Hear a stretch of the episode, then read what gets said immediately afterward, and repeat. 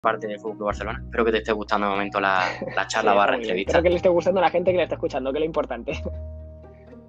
Seguro, seguro. Y como ya sabemos que eres ido azulgrana, eh, te voy a preguntar, eh, tú has visto muchos partidos de Fútbol Club Barcelona, imagino. Eh, ¿Qué jugador retirado te hubiese gustado ver y que no has visto, que no has podido ver por antigüedad, histórico? ¿Qué jugador te hubiese gustado, te hubiese gustado ver del Fútbol Club Barcelona?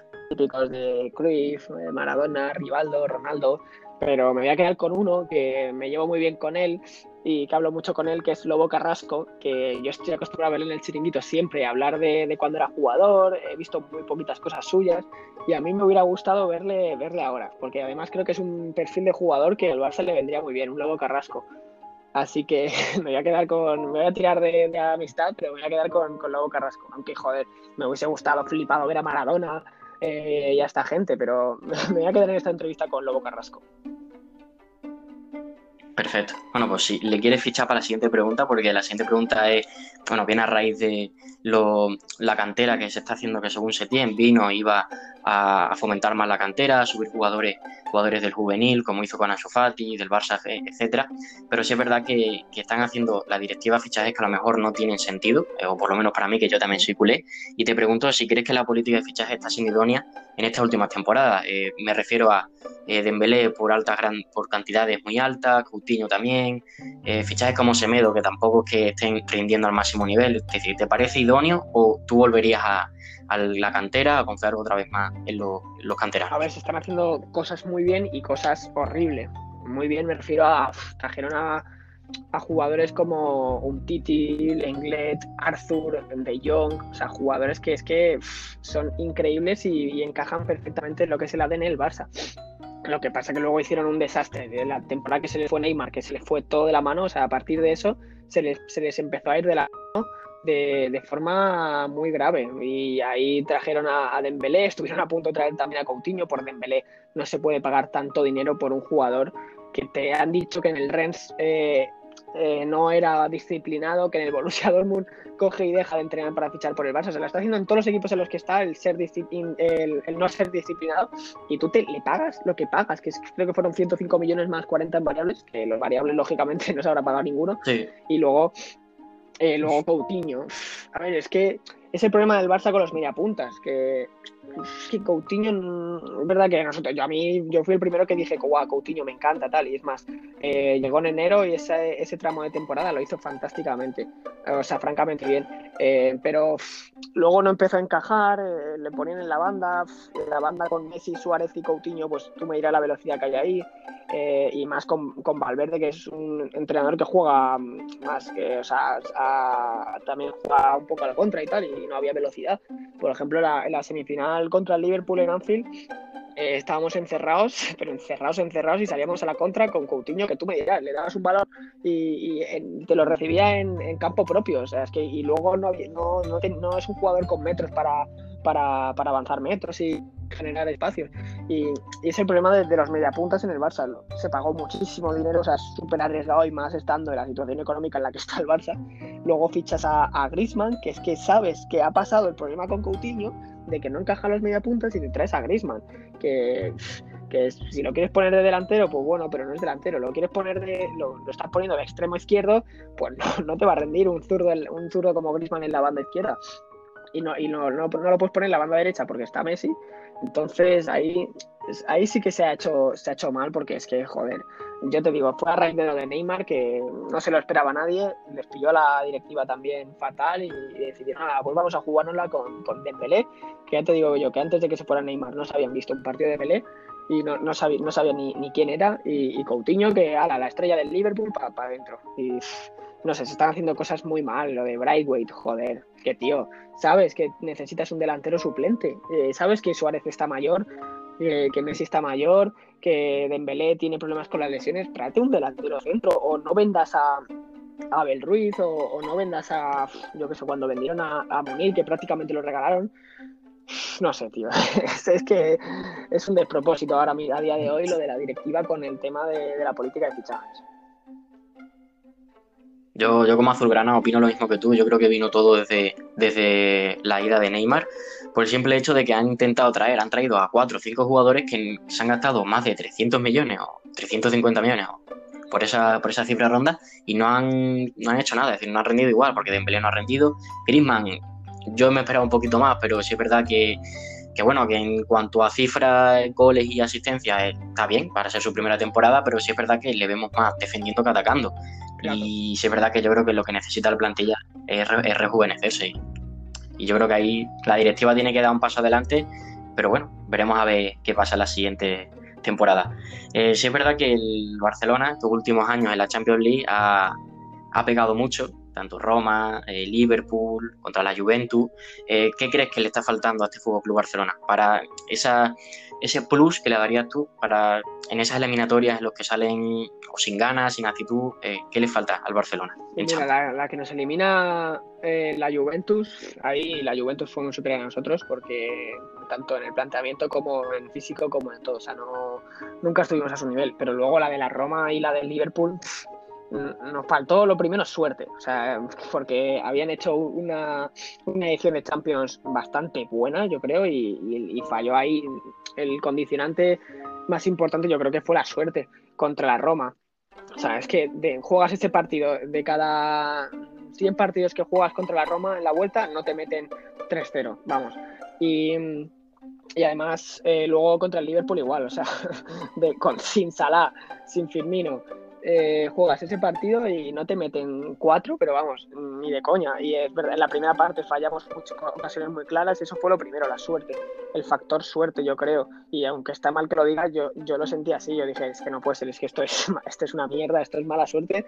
Y luego otro que el carácter, o sea, el Barça echa mucho de menos un jugador como Puyol, un jugador como Mascherano, con garra, que cuando está, están todos los jugadores con la cabeza baja, diga, hostia, ¿qué está pasando aquí? Y que les meta un empujón a todos diga, coño, no vamos a hacer otro ridículo. Porque fuera del campo sí que estaban contra el Liverpool, se les veía todos súper mentalizados, pero luego dentro del campo te meten el primer gol pronto y te vienes abajo. Te meten el segundo y no tienes capacidad de reacción. Así que yo me quedaría con, con lo que le está faltando, pues eso, aparte de la suerte y de y del carácter o de la garra o de tener un poco más de sangre, también eso es que mira, en, el, en Liverpool, tío, se te lesiona Dembélé en el partido de antes se te lesiona en el partido de antes de liga y, el partido con Dembélé hubiera sido totalmente diferente porque nosotros no teníamos recursos para atacar a la contra. Estábamos jugando súper encerrados y no teníamos recursos para atacar al contragolpe porque teníamos a Coutinho, a, Suárez y a, Messi, si no me equivoco, y, no, no tienen esos, ellos velocidad y aún así llegamos, pero llegamos, no sé, la suerte y, el, y el, un poco más de sangre durante el partido me quedaría. Sí, yo, a ver, la suerte en la Champions siempre es buena. Se lo digan al Madrid, que no digo que no se lo merezca la Champions, pero es verdad que, no, pero es verdad que han jugado muy bien en muchas Champions y también han tenido ese plus de suerte que se necesita en una competición como, como esta, que son partidos de ida y vuelta y ya está, no es como una liga que son una, una temporada muy regular y que cada partido, es, por así decirlo, son tres puntos. Aquí es, tienes suerte, metes una y vale, pasa, si no te vas para casa. Y también opino igual que el que Dembélé hubiese sido una buena baza para el simple hecho de la contra. Ya lo vimos el, el Liverpool Atlético de Madrid, el Liverpool avasallando al Atlético de Madrid y a la contra le mete dos goles Marcos Llorente. Pero sí es verdad que también le, falta esa garra que quisieron compensarla con, con Arturo Vidal y con Paulinho, pero yo creo que no, no llega ni a la mitad que Puyol o algún jugador que, que te dé esa actitud que le falta, por ejemplo, a Messi. Messi será muy bueno y todo lo que tú quieras, pero como capitán veo mejor a Ter Stegen, veo a un Piqué que te grite y que te dé una voz. Messi te habla en el campo, pero no creo que para animar a sus compañeros sea, el más último, El último Messi, el Messi de eh, los últimos años, ojo, eh, que yo ahí sí que le veo, le sigue faltando un poco, pero le veo cada vez un tío más enfadado, más, más porque es que está siendo realmente consciente de, los años que se está tirando y de los años que está aprendiendo de su carrera. Mm. Pero es verdad que y, Messi está en el club desde pequeño, ¿sabes? Hace falta eso, un jugador como Puyol, yo creo. Eh, porque claro, Vidal sí tiene mucha garra, pero Vidal no tiene la confianza de ponerle, de decirle a Busquets, oye tú, corre, o a, o a Piqué, o alguien que lleve todo, toda la vida en el club. Por eso yo creo que también eh, un, canterano tiene que ser el capitán y el, y el encargado de, hacer esa función, pero es que por eso se está tanto de menos a Puyol, por lo que traba eh, futbolísticamente y, como capitán. Messi está viendo que ya son sus últimos años de la carrera y que no quiere que se termine pues perdiendo varias finales de Champions o no llegando a semifinal o no llegando a la final, que se está ganando ligas copas del rey, pero sí es verdad que para un jugador de, de su clase y del nivel que tiene, obviamente le gustaría terminar su carrera o terminar su último año ganando más trofeos y más, y Champions. Vamos a pasar a una preguntilla de, entrenadores, ya que ha sido bastante criticado y también bastante aplaudido el cambio de Setién a Valverde. Y te pregunto si tú eres de setienismo o valverdismo, si eres más de toque y muchos pases, pocos goles o de Valverde, que es verdad que a mí, en mi opinión, me gustaba bastante el fútbol que hacía, pero yo creo que tampoco tuvo mucha suerte Valverde.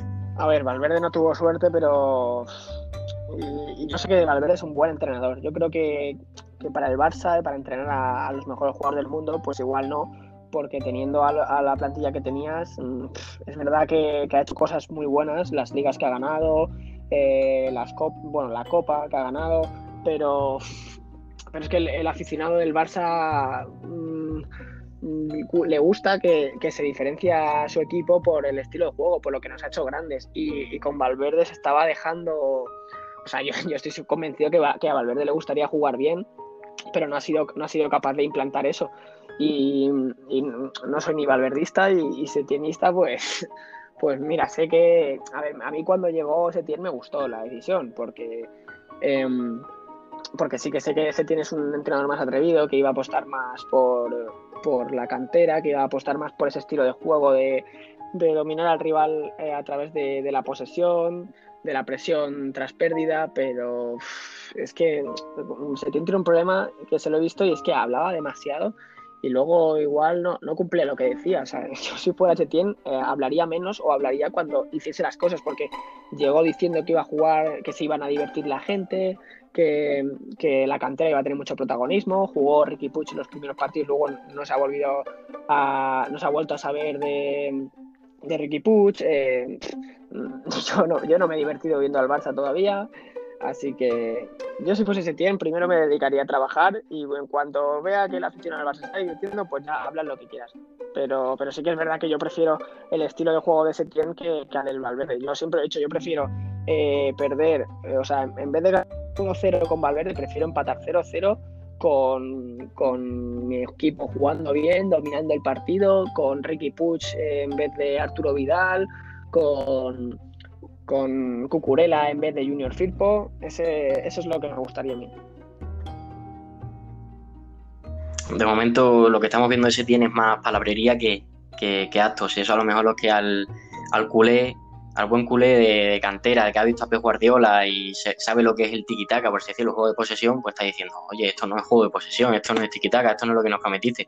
Pero yo creo que yo también confío en Setién y creo que lo que le falta es pues un tiempo de trabajo que no está teniendo ahora. Si es verdad que ahora con este cuarentena pues habrá tenido eh, más tiempo para planificar mejor su estilo de juego, pero bueno, yo creo que yo confío en él en las próximas temporadas y creo que pasaremos de de, ver esas palabras como simple palabras a, ser, a ser actos. Hablando de Pep Guardiola, eh, un entrenador que ha marcado mucho la historia del Fútbol Club Barcelona, para ti, ¿con qué etapa te quedas de Guardiola? ¿Qué, ¿Qué año te gustó más de la etapa de Guardiola? Yo te diría, creo que mm, el tercer año, ¿no? El, el, el tercer año es el del 5-0 y que les eliminamos de Champions y ganamos contra el United la Champions, si no me equivoco. Así que yo me quedo con ese, con ese tercer año en el que estaban Messi, Villa y, Messi, Villa y Pedro imparables arriba, el centro del campo con Busquets, Xavi está en una maravilla. Ese año he disfrutado del fútbol como nunca. O sea, pero no, yo creo que era, era increíble que superaba a todos, los, a todos los rivales, al que fuese, da igual. Eh, le superaba, jugaba bien, metía goles, eh, combinaciones que te quedabas loco, con, todos los jugadores en su mejor estado de forma, con Messi que era, era es que era imparable. Si ya lo es ahora, en, esa, en ese año era una locura. El recital que le dimos en una final de la Champions contra el Manchester United. Es que le hicimos un recital que parecía que estaban jugando contra el equipo de mi pueblo. Era una locura, con Villa increíble. Me gustaba mucho Villa, por cierto. Pedrito también, el centro del campo es que era una locura, es que, no, había, no había ningún defecto, eh, era, era espectacular ese equipo. Y yo creo que esa final de Champions me la he visto como 10 veces porque, porque fue una locura y yo me quedaría con ese año sin duda, antes que el, de, que el del sextete. Se juntaron, para decirlo, una buena camada de futbolistas que encima eran de la cantera, que, que eso a, a la azulgrana le gustaba mucho y encima se montó un pedazo de entrenador que, a mí lo que me gustaba también de Guardiola es, eh, ese don que tenía de sacar jugadores de la, de la es decir, saca o coge a Busquets y lo lleva de tercera a primera, eh, Pedro, es decir, jugadores que en un clásico como Jeffrey te marcan, es decir, ahora no, sacas un canterano y lo pones con. Es verdad que, bueno, a lo mejor lo pones con un 4-0 al Madrid, pero no tiene no hay ese entrenador que, apueste tanto mm. por la cantera, salvo Luis Enrique. Bueno, pues vamos a pasar a, la última parte y es la de las preguntas que nos han hecho a través de, la, de las redes sociales de las historias y nos han preguntado una pregunta en, relación a tu etapa profesional o un consejo es si son importantes para ti los idiomas en el periodismo. Voy a ser sincero, yo tengo el mismo inglés que, el Pipita Higuaín. Así que, a ver, los idiomas son importantes como todo en la vida, pero en periodismo mm, te diría que no son fundamentales. Es verdad que si tienes muchos idiomas eh, vas a tener muchas más posibilidades. O sea, yo recomiendo a todo el mundo que si puede aprender idiomas que los aprenda. Es más, yo estoy estudiando, estoy aprendiendo inglés y, bueno, aprendiendo, no, mejorando inglés y aprendiendo italiano ahora.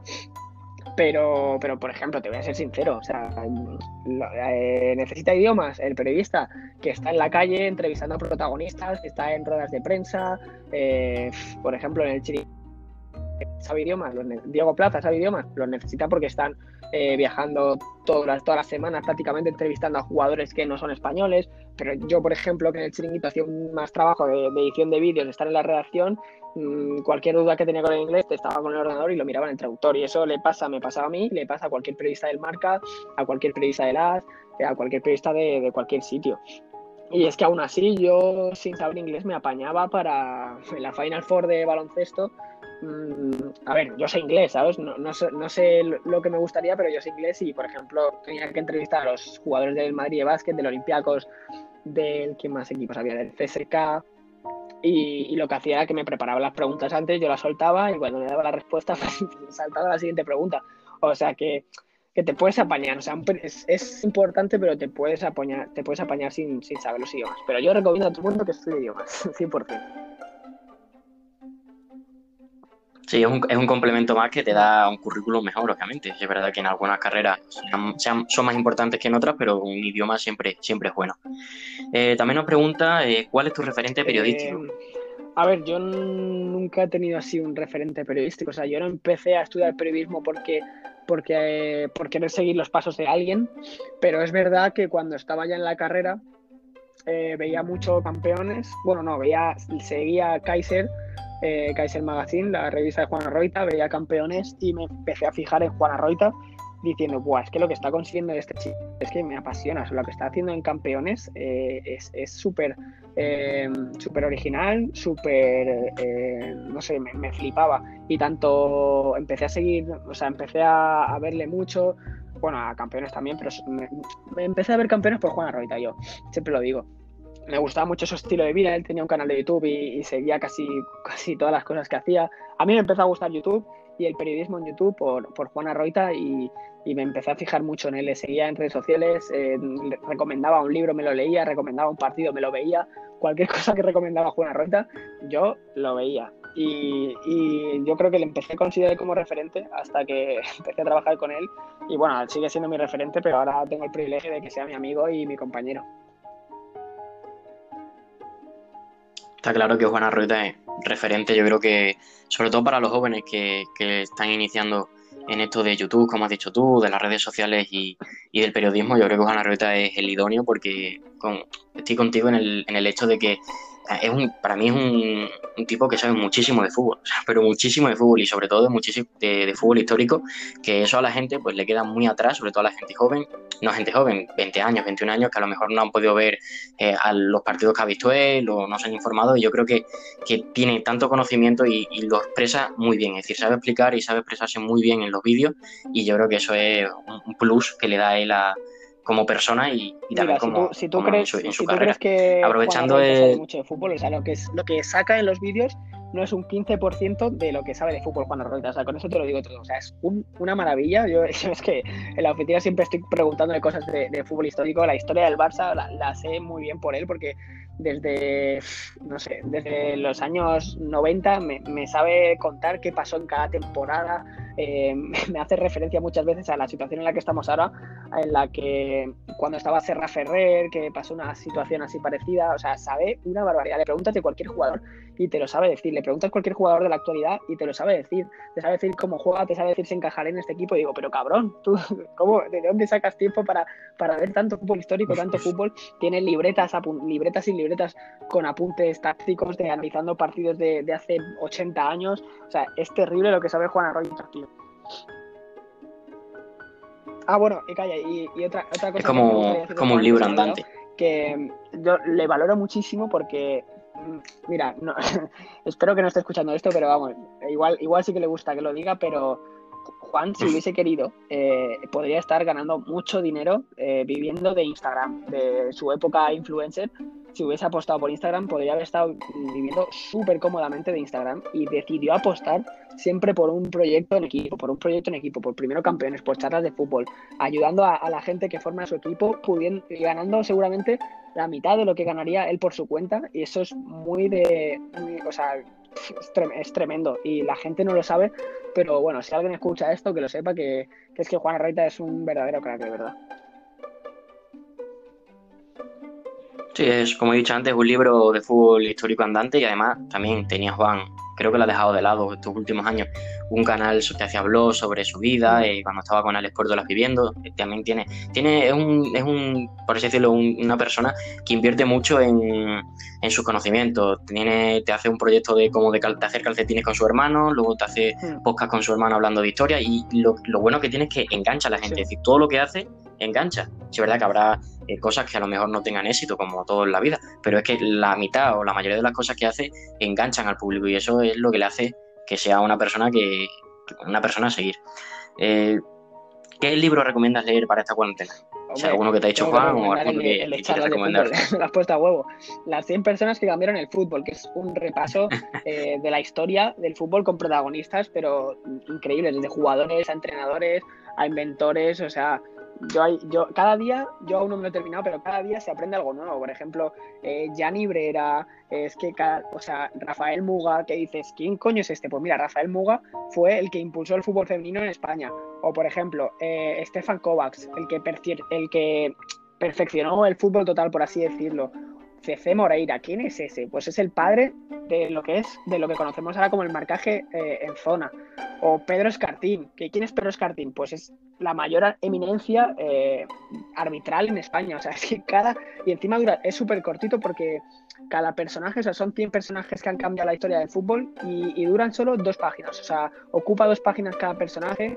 Es, es, un librazo tremendo que si te gusta el fútbol, o sea, hay que leerlo 100% porque vas a aprender en solo. A ver cuántas páginas son. En solo 200 páginas, una barbaridad de fútbol, de personas que no sabías ni, quién es este y, te vas a quedar flipando de, lo que han contribuido al fútbol. Así que recomiendo ese. Y además es un, es un libro que además no cuesta mucho, creo que son 20 euros, lo vi el otro día en Amazon. Así que para los oyentes que nos están escuchando, si quieren saber un poquito más de fútbol, eh, que se cojan la edición de charlas de fútbol eh, que lo escribieron Campoy, Guille y Juan Arroita, si no me equivoco. Tiene muchísimo, muchísimo trabajo detrás. Yo cuando entré a trabajar aquí ya lo estaban escribiendo y tiene un trabajazo detrás terrible, terrible. Bueno, ya nos ha hablado mucho sobre Juan Arroita, pero un oyente ha querido meterle un poquillo de salseo y nos preguntan si Juan Arroita o Josep Pedrerol. Mira, yo creo que los dos se parecen mucho, te lo juro. Eh, se parecen mucho los dos, los dos son súper exigentes y súper perfeccionistas. Eh, si me tuviera que quedar con uno, con Juan Arroita, porque aparte de ser mi, mi jefe, es mi amigo. Y, pero vamos, Pedrerol es o sea, si quieres aprender a ser periodista o si quieres hacer un máster en periodismo, haz las prácticas en el chiringuito porque va a ser una locura. Pero yo ahora me quedo con, Juan porque, ya te digo, como persona y como periodista ha sido mi referente y ahora es mi amigo y, la relación que tengo con él la valoro mucho, así que yo me quedo con Juan Arroita. Perfecto, yo creo que Juan Arroita tiene que estar ahora muy contento con tus palabras porque la has descrito fenomenal, la has vendido muy bien y además la has vendido muy bien y que se tiene que vender así porque es una gran persona. yo que no lo conozco y lo conozco a través de, la pantalla y lo que él se deja mostrar. Y por último, nos han querido hacer una pregunta de fútbol internacional, exactamente del Borussia Dortmund, y nos pregunta que quién saldrá antes del Borussia, si mm, Haaland o pues, Sancho. Eh, después de lo del COVID, eh, como van a bajar tanto los, los precios de los jugadores, yo, yo, creo que va a salir antes Sancho, más que nada, pues yo creo que van, no les queda mucho tiempo a los dos en el Borussia, más que nada porque a Haaland lo acaban de fichar. Entonces yo creo que igual Haaland aguanta un poquito más, pero Sancho, eh, el Manchester United, yo creo que va a ir a muy fuerte para que, están eh, reconstruyendo el equipo a mejor y están invirtiendo mucho dinero. Yo creo que el United se va a llevar a Sancho antes de que a Haaland, por ejemplo, es que Haaland tiene una cláusula de 75 millones, que eso también es puff. Pero como ahora los clubes van a van a perder ingresos o van a bajar el rendimiento económico, yo creo que jalan igual esa cláusula de 75 millones, igual nos arriesgan. Y como Sancho, yo creo que sí que va a bajar el precio. Yo creo que Sancho va a bajar antes, o sea, se va a ir antes al United, pero vamos, jalan como sigan chupándola tanto, va a coger cualquier club y va a decir, venga, 75 millones para aquí, para casa. Así que Sancho antes, pero, pero bueno. El problema, el problema de Haaland yo creo que es Mino Rayola. No sé si, no sé si me equivoco, creo que su agente y Mino Rayola ya sabemos cómo es, que vende a los jugadores a cualquier equipo con tal de que le den el dinero. es verdad que para mí es una ganga, 75 millones y se están pagando 100 por casi todos los jugadores ahora. Y Haaland en una temporada te ha demostrado lo bueno que es y veremos a ver si, si en futuras temporadas también demuestra lo mismo. Así que nada, aquí termina esta charla de entrevistas muchas gracias, repito, por haber aceptado la invitación y si quieres dejar algún comentario o decir algo. Y nada, que, que, sigáis a charlas de fútbol en YouTube, en Instagram, en Twitter y que os sigan a vosotros también. Y nada, que espero que, que os haya gustado esta charla, que os haya servido y que para mí ha sido un placer y que muchas gracias por haber contado conmigo, que me ha hecho mucha ilusión. Nada, gracias a ti y, recordamos que dejaremos todas las redes sociales, tanto de Adri, de Charla, eh, de todos los integrantes de Charla de Fútbol, del Chiringuito también, por si queréis seguirle a ellos y las nuestras, obviamente. Y ya está, así que muchas gracias y nos vemos en otra ocasión, ¿vale? Adri.